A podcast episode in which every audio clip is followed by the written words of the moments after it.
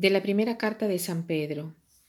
Queridos hermanos, tened sentimientos de humildad unos con otros, porque Dios resiste a los soberbios, pero da su gracia a los humildes.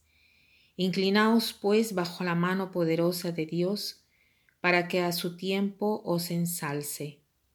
Descargad en Él todo vuestro agobio, que Él se interese por vosotros. Sed sobrios, Estad alerta, que vuestro enemigo el diablo como león rugiente ronda buscando a quien devorar. Resistidle firmes en la fe, sabiendo que vuestros hermanos en el mundo entero pasan por los mismos sufrimientos. Tras un breve padecer, el mismo Dios de toda gracia, que os ha llamado en Cristo a su eterna gloria, os restablecerá, os afianzará, os robustecerá. Suyo es el poder por los siglos. Amén. Os he escrito esta breve carta por mano de Silvano, al que tengo por hermano fiel, para exhortaros y atestiguaros que esta es la verdadera gracia de Dios. Manteneos en ella. Os saluda la comunidad de Babilonia y también Marcos, mi hijo Saludaos entre vosotros con el beso del amor fraterno. Paz a vosotros los cristianos. Hoy es la fiesta de San Marcos. San Marcos es el patrón de Venecia, San Marcos el evangelista.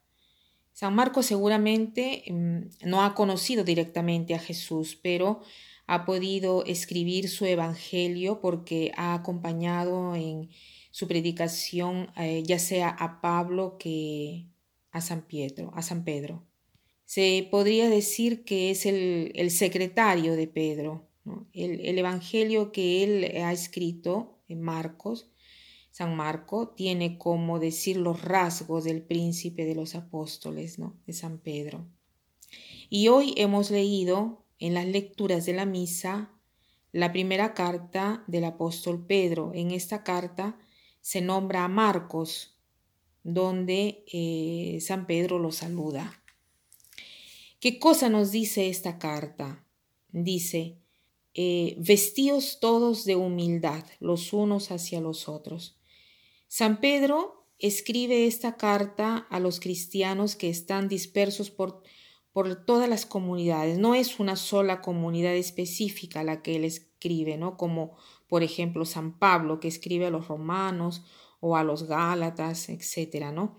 Eh, eh, en cambio, mm, eh, San, Pedro no, a, a, las cartas de San Pedro se les llaman católicas, justamente por esto, porque están dirigidas a todos en general. Y dice que para poder estar de acuerdo todos necesitamos vestirnos de humildad. ¿Qué cosa quiere decir vestirnos de humildad? si somos arrogantes, si queremos tener la última palabra, si queremos prevalecer, obviamente habrán tensiones, obviamente no se logrará tener una concordia, una paz, una serenidad, estaremos siempre inquietos. En cambio, para poder estar de acuerdo, se necesita ser humilde, pero la humildad no quiere decir tener el complejo de inferioridad y pensar que uno eh, no vale nada.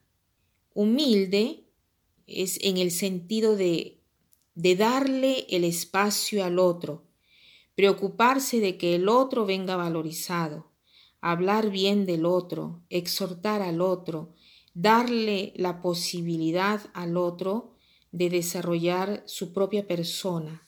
Esta es la humildad.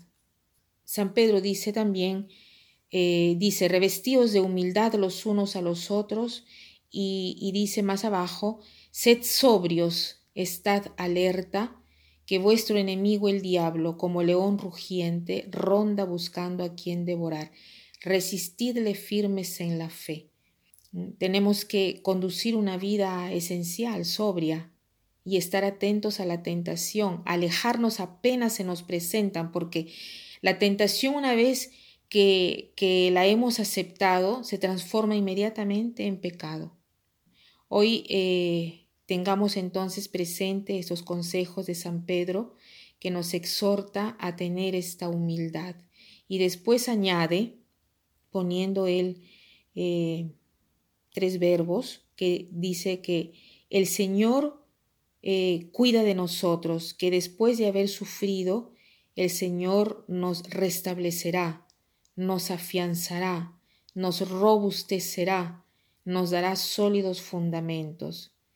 Entonces, eh, no tenemos que temer nada, no debemos tener, temer nada, porque el sufrimiento sí lo tendremos, pero después de esto seremos más fuertes. Y para terminar, quiero citar una frase de la humildad que dice así, la soberbia se preocupa de quien tiene razón, la humildad se preocupa de qué cosa sea justo. Que pasen un buen día y muchas felicidades a todas las personas que tienen por nombre Marco.